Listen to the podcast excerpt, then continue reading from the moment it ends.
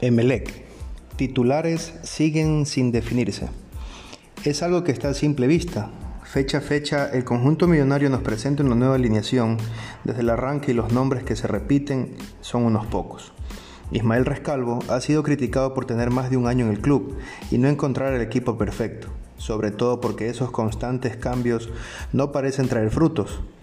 Emelec quedó fuera de la pelea por el primer cupo a la final que se disputa pero en los últimos encuentros ante el Nacional e Independiente del Valle, en algunos pasajes se pudo percibir una mejora en lo colectivo.